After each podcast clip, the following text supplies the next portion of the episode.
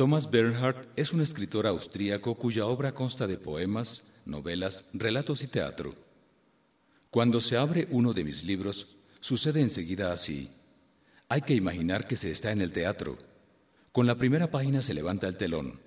Aparece el título, Oscuridad completa, y lentamente de esa oscuridad surgen las palabras que se transforman en procesos de naturaleza tanto interior como exterior.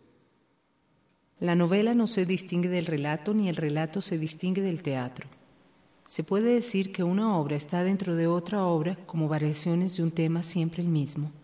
Memento mori, como se empeña en repetir el autor. La obra de Thomas Bernhard es una representación dramática del hombre. Generalmente es un artista o un intelectual en un mundo dominado por inanidad.